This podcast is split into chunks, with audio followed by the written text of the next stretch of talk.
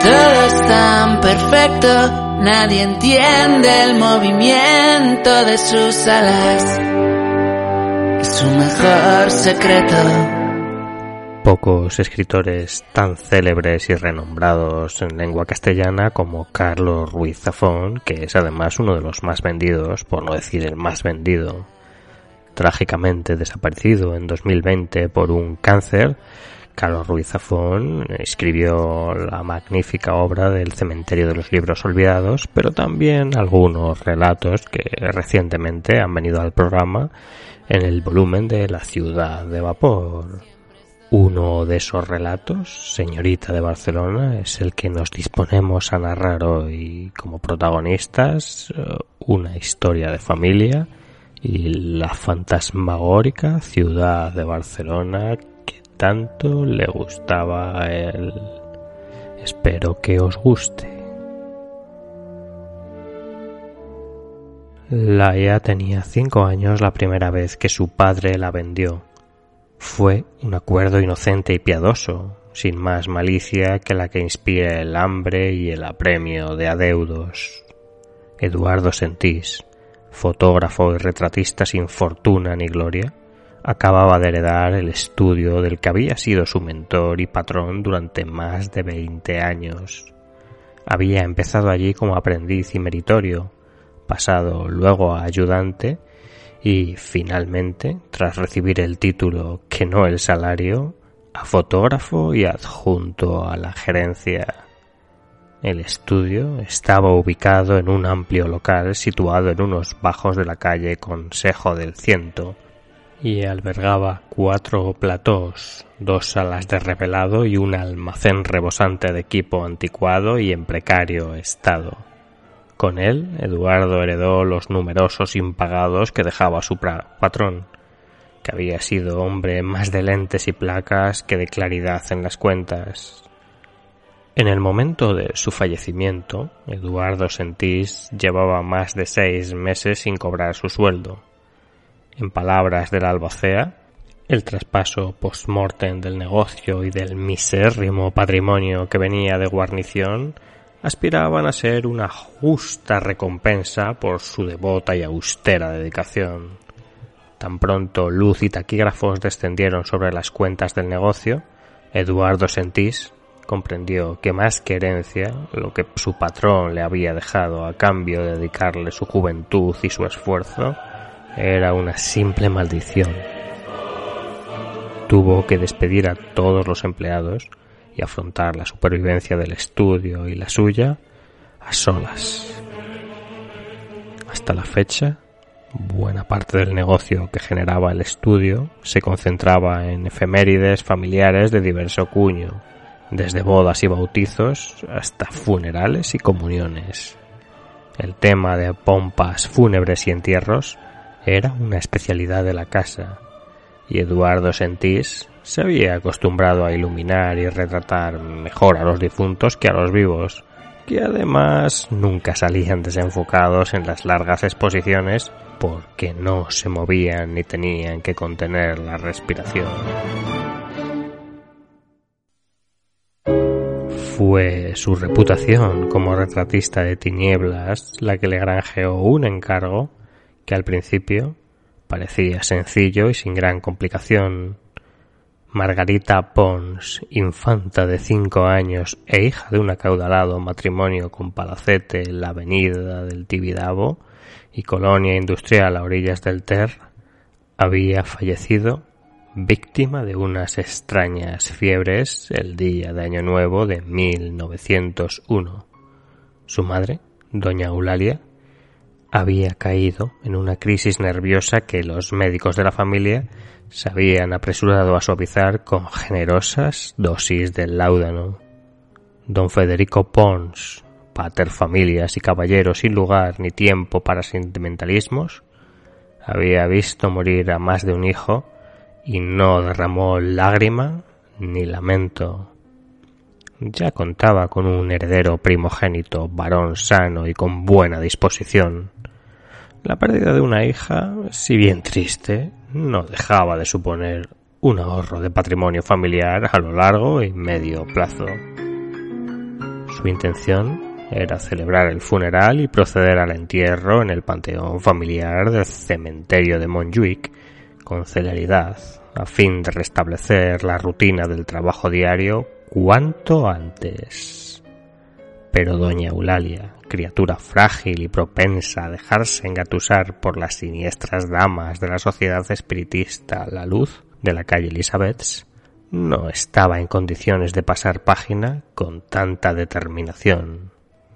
A fin de acallar sus suspiros, don Federico accedió a que se realizase la serie de retratos de la difunta infanta que su madre tanto deseaba antes de que los empleados de la funeraria procediesen al eterno envasado del cadáver en un ataúd de marfil punteado de cristales azules. Eduardo Sentís, retratista de difuntos, fue convocado al palacete de la avenida del Tibidabo, donde residían los Pons, la propiedad que quedaba oculta entre una frondosa arboleda a la que se accedía por una puerta de verjas metálicas, sita en la esquina de la avenida y la calle de José Garí. Era un día gris y malcarado, una astilla de aquel invierno hostil y propenso a brumas que tan mala fortuna había traído al pobre Sentís.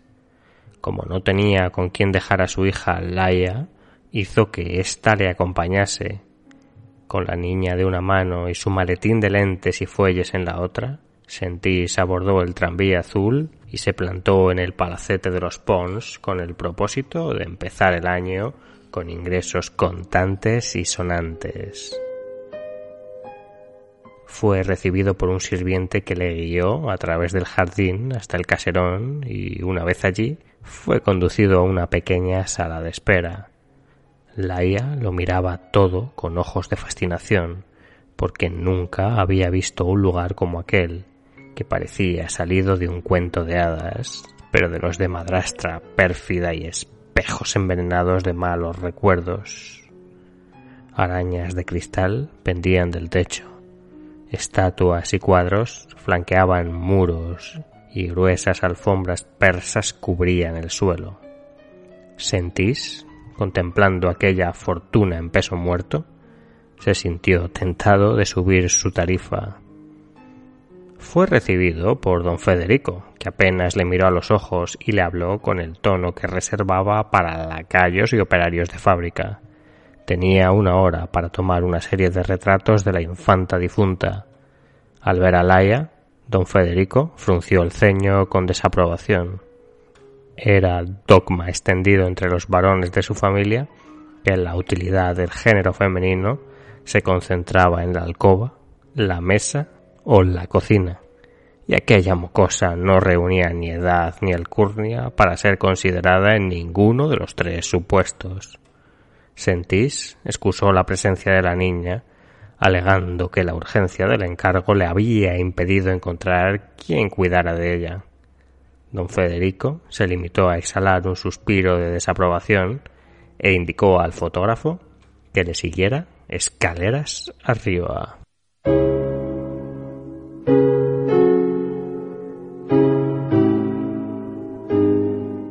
La infanta había sido dispuesta en una habitación del primer piso, estaba tendida en un amplio lecho cubierto de lirios blancos con las manos cruzadas y rodeando un crucifijo sobre el pecho.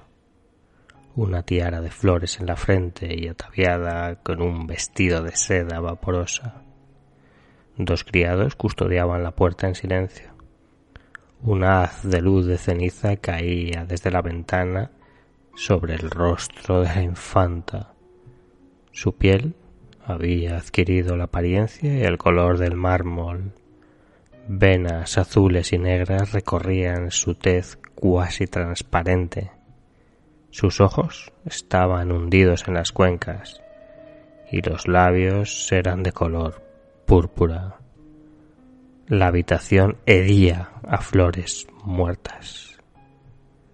Sentís indicó a Laia que esperase en el corredor y procedió a armar su trípode y su cámara frente al lecho. Calculó que tomaría seis placas en total, dos primeros planos con una de las lentes largas, dos planos medios de cintura para arriba y un par de planos generales a cuerpo entero, todas desde el mismo ángulo, porque sospechaba que un perfil o un tres cuartos acentuarían la red de venas y capilares oscuros que afloraban bajo la piel de la niña y resultarían en unas estampas, si cabe, más siniestras de lo que la situación imponía. Una ligera sobreexposición quemaría de blancos la piel y suavizaría la imagen con una aura más cálida y difuminada para el cuerpo y mayor profundidad de campo y detalle en el contorno. Mientras preparaba las lentes, advirtió que algo se movía en el extremo de la habitación. Lo que al entrar había tomado por una estatua resultó ser una mujer de negro con el rostro cubierto por un velo. Era doña Eulalia, la madre de la infanta, que sollozaba en silencio y se arrastraba por la habitación como un alma en pena. Se acercó a la niña y le acarició el rostro. Mi ángel me habla, le dijo a Sentís. ¿No la oye usted? Sentís asintió y siguió con sus preparativos. Cuanto antes saliese de allí, mejor. Una vez estuvo listo para empezar a tomar las primeras imágenes, el fotógrafo le pidió a la madre que se retirase unos instantes del campo de visión de la cámara.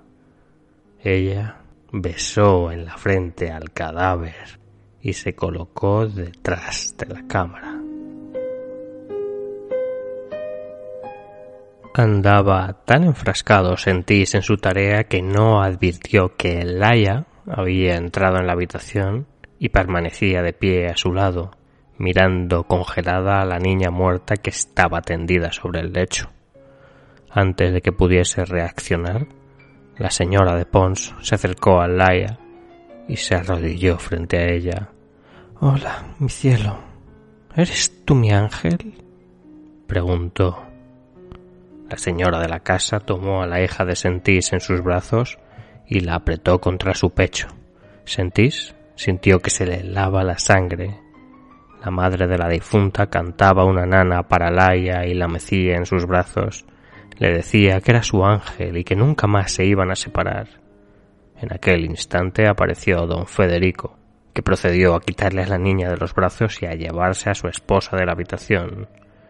Doña Eulalia lloraba y suplicaba que la dejasen junto a su ángel, los brazos extendidos hacia Laia. Tan pronto se quedaron solos, el fotógrafo expuso las placas tan rápido como pudo y se guardó su equipo. Al salir, don Federico le esperaba en el recibidor de la casa con el pago por sus servicios en un sobre. Sentís advirtió que el sobre contenía el doble de la cantidad acordada.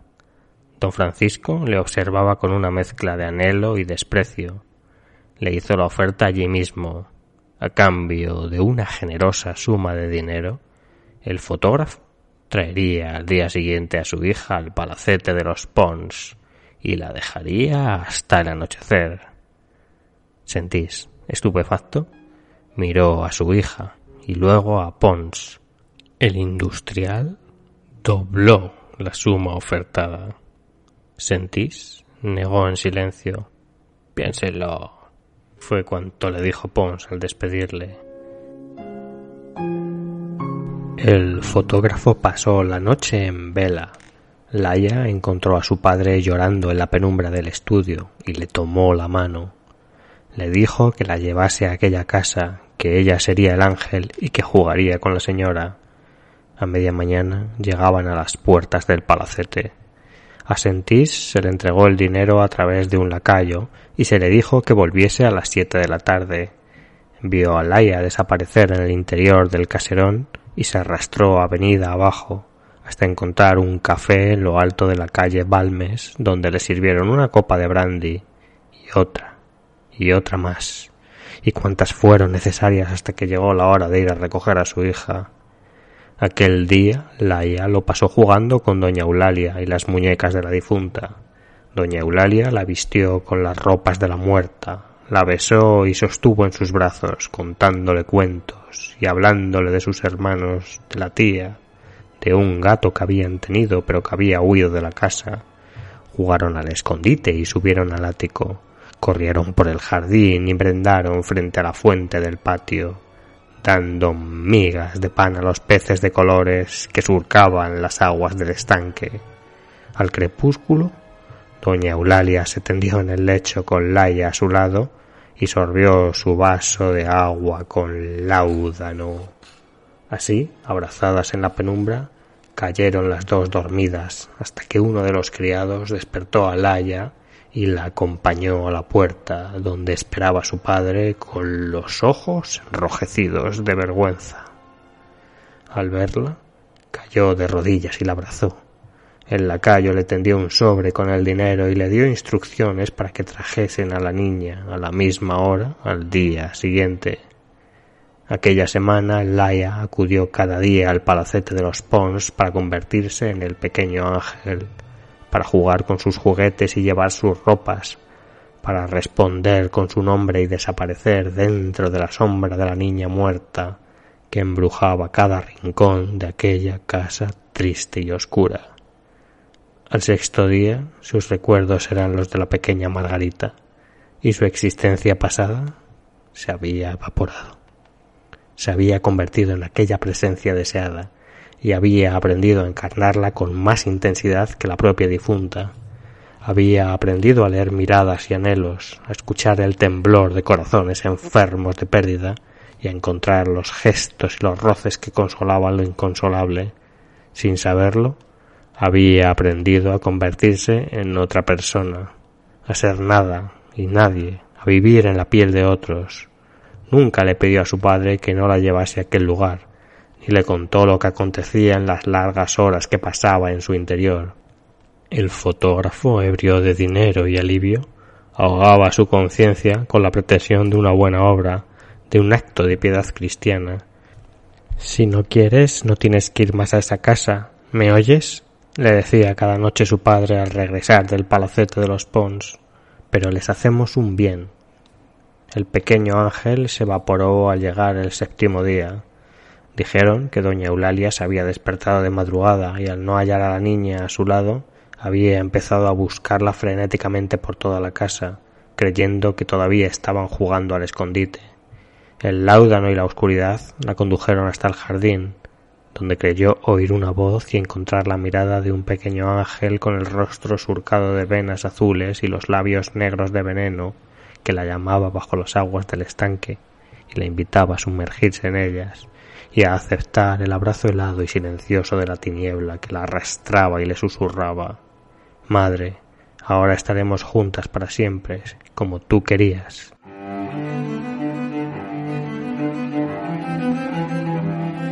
Durante años el fotógrafo y su hija recorrieron ciudades y pueblos de todo el país con su circo de engaños y placeres, a sus 17 años, Lai había aprendido ya a encarnar vidas y rostros a partir de unos pliegos de papel, de una vieja fotografía, de un relato olvidado o de unos recuerdos que se resistían a morir. A veces, su arte servía para resucitar la añoranza de un primer amor secreto y prohibido, y su carne trémula despertaba bajo las manos de amantes ya en retirada, gentes que habían podido comprarlo todo en la vida menos lo que más deseaban y se les había escapado. Negociantes sobrados de dinero y faltos de vida despertaban, acaso por unos minutos, en el lecho de mujeres que la muchacha había construido a partir de un anhelo secreto, de las páginas de un diario o de un retrato de familia, y cuyo, y cuyo recuerdo los acompañaría el resto de sus vidas. En ocasiones el milagro de su arte alcanzaba tal perfección que el cliente perdía la noción de que se trataba tan solo de una ilusión para nublar sus sentidos y envenenarlos de placer durante unos instantes. Creía entonces el cliente que la muchacha era quien pretendía ser, que el objeto de su deseo había cobrado vida y no quería dejarlo marchar. Estaba dispuesto a perder la fortuna o la vida yerma y vacía que había arrastrado hasta entonces, por vivir el resto de su ilusión en brazos de aquella muchacha que se encarnaba en aquello que uno más deseaba. Cuando esto sucedía, y sucedía cada vez más a menudo porque Laia había aprendido a leer el alma y el deseo de los hombres con tal precisión que incluso su padre sentía a veces que el juego había ido demasiado lejos, ambos huían de madrugada como fugitivos y se ocultaban en otra ciudad, en otras calles, durante semanas. Entonces Laia pasaba los días escondida en la suite de un hotel de lujo, durmiendo casi todo el día, sumida en un letargo de silencio y tristeza, mientras su padre recorría los casinos de la ciudad y perdía la fortuna que había acumulado en apenas unos días. Las promesas de abandonar aquella vida se rompían de nuevo, y su padre la abrazaba y le susurraba que sólo habría una ocasión más, un cliente más, y que después se retirarían a una casa junto a un lago donde Laia nunca más debería dar vida a los deseos ocultos de algún caballero adinerado y enfermo de soledad. Laia sabía que su padre mentía, que mentía sin saber que lo hacía, como todos los grandes mentirosos, que primero se mienten a sí mismos y luego ya son incapaces de apreciar la verdad, aunque les apuñalen el corazón. Sabía que mentía y le perdonaba, porque le quería y porque en el fondo deseaba que el juego continuase, que pronto pudiese encontrar otro personaje al que dar vida y con el que llenar, aunque apenas fuese unos días o unas horas, aquel gran vacío que iba creciendo en su interior, y se la comía pipa por las noches, cuando esperaba entre sábanas de seda y en suites de hoteles de categoría el regreso de su padre, ebrio de alcohol y de fracaso.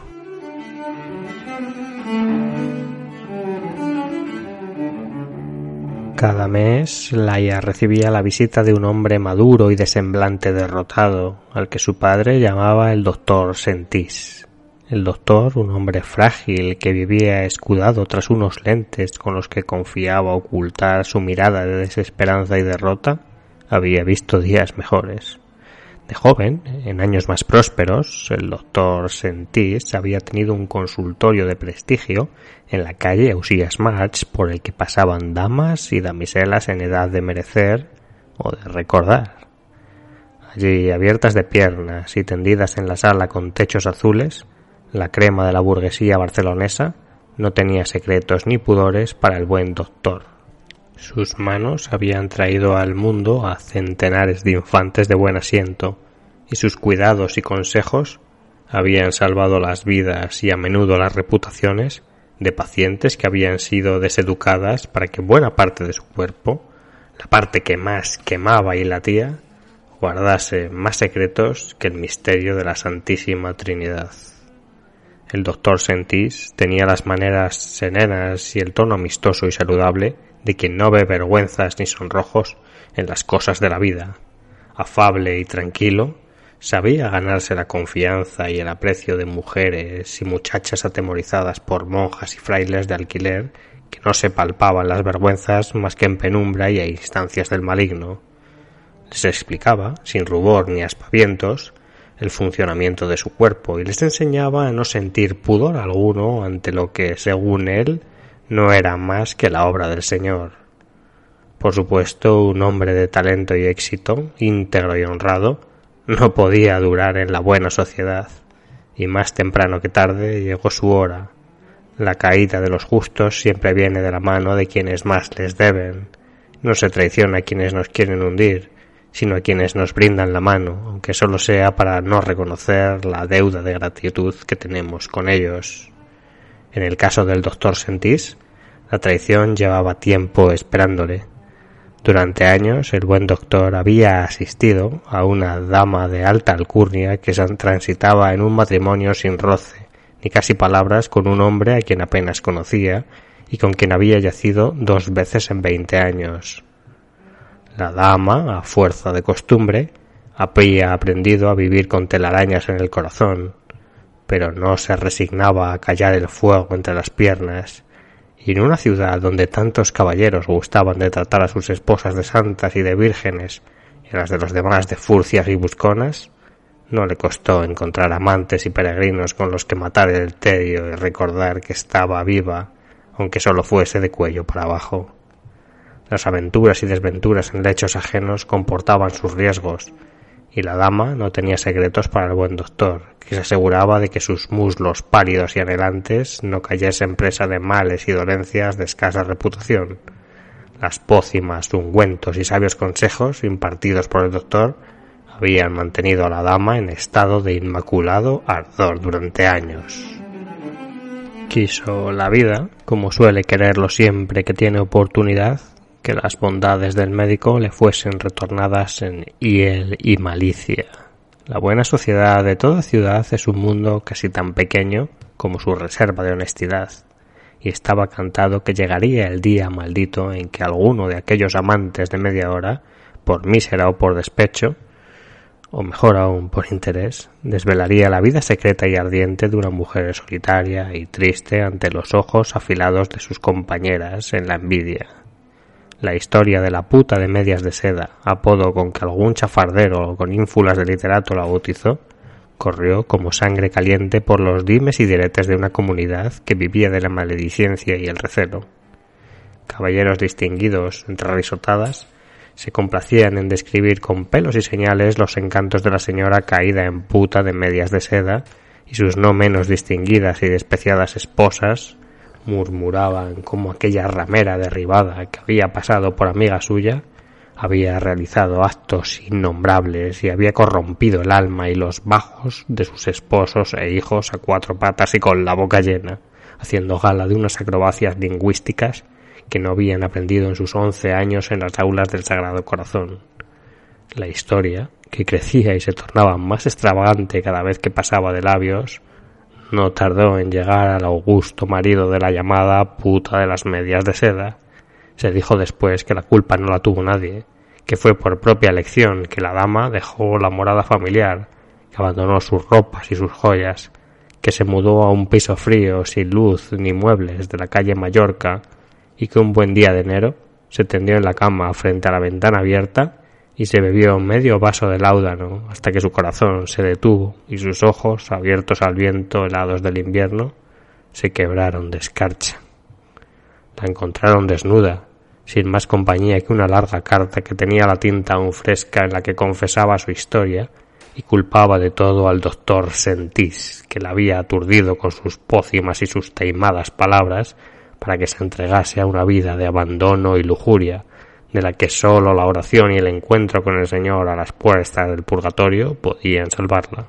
La carta, en facsímil o en extracto de palabra, circuló ampliamente entre las gentes de bien y en cuestión de un mes el libro de visitas del consultorio del doctor Sentis estaba vacío y su semblante taciturno y tranquilo había pasado a ser el de un paria al que apenas se le entrega una mirada o una palabra tras meses de penuria, el doctor intentó buscar empleo en los hospitales de la ciudad, pero ninguno quiso aceptarle, porque el marido de la difunta, que de putas de media de seda había pasado a Santa Mártir de manto blanco, era hombre de largo alcance y había dado orden y amenaza de que cualquiera que concediese tregua al doctor Sentís iba a unirse a él en el país de los olvidados.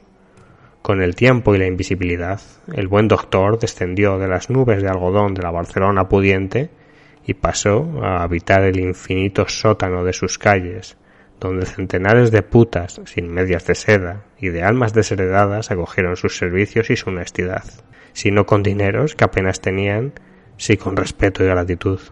El buen doctor, que había tenido que malvender su consultorio en la calle Ausías March y su chalet en San Gervasio para sobrevivir en los años difíciles, adquirió un piso modesto en la calle Condal, donde moriría muchos años más tarde, feliz y cansado, sin remordimientos. Fue en aquellos primeros años en que el doctor Sentís recorría prostíbulos y meublé del distrito quinto armado de medicinas y sentido común, cuando se tropezó con el fotógrafo que intentó prestarle sin cobrar los talentos de su hija. El fotógrafo había oído que el doctor había perdido a una hija con solo catorce años de nombre Laia y que su esposa le había abandonado poco después, incapaz de sostener la pérdida que les unía. Quienes le conocían decían que el buen doctor vivía embrujado por la tragedia de la muerte de Laia, a quien no había podido salvar pese a todos sus esfuerzos. El fotógrafo, a quien el doctor había librado de una infección de oído, que había estado a punto de costarle la escucha y la cordura, quería corresponderle en especia y estaba convencido de que estudiando las fotografías y los recuerdos que el doctor guardaba de la muerta, su hija podría devolverle a la vida y devolverle al doctor, si cabe, por unos minutos lo que más había querido en el mundo. El doctor declinó la oferta, pero trabó cierta amistad con el fotógrafo y acabó por convertirse en el médico de su hija, a la que visitaba cada mes y a la que mantenía a salvo de las enfermedades y males propios de su profesión. Laia adoraba al doctor y anhelaba sus visitas. Era el único hombre que conocía que no la miraba con deseo ni proyectaba en ella fantasía sin remedio. Podía hablar con él de cosas que nunca hubiera mencionado a su padre y podía confiarle sus temores e inquietudes. El doctor, que nunca juzgaba a sus pacientes ni las ocupaciones que la vida había elegido para ellos, no podía ocultar el reparo que le producía el modo en que el fotógrafo vendía los mejores años de su hija. A veces le hablaba de la hija que había perdido, y ella sabía sin necesidad de que nadie se lo dijera, que era la única a quien el doctor confiaba sus secretos y sus recuerdos. Íntimamente ella deseaba poder tomar el lugar de la otra raya y convertirse en la hija de aquel hombre triste y bondadoso y abandonar al fotógrafo al que la codicia y la mentira habían acabado por convertir en un extraño que caminaba con las ropas de su padre. Lo que la vida le había negado se lo otorgaría la muerte.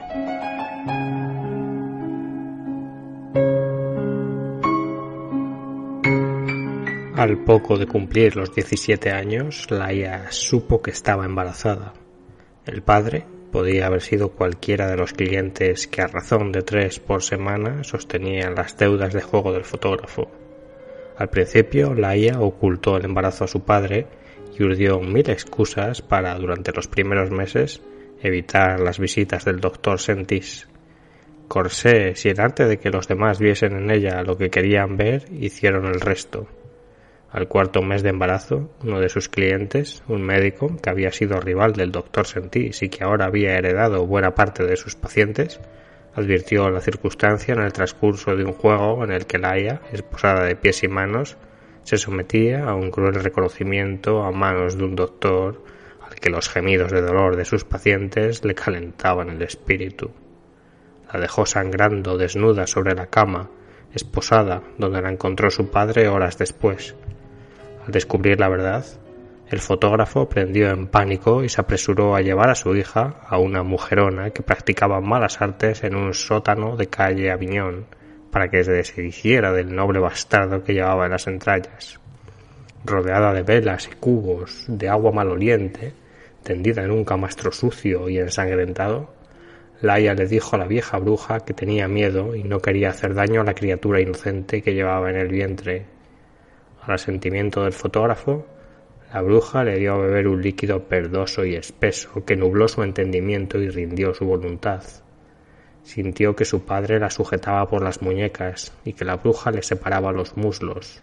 Sintió algo frío y metálico abrirse camino en sus entrañas, como una lengua de hielo. Delirando, creyó oír el llanto de una criatura que se retorcía en su vientre y le suplicaba que le dejase vivir. Fue entonces cuando la explosión de dolor, de mil cuchillos royéndole las entrañas, de fuego quemándola por dentro, se apoderó de su ser y le hizo perder el conocimiento.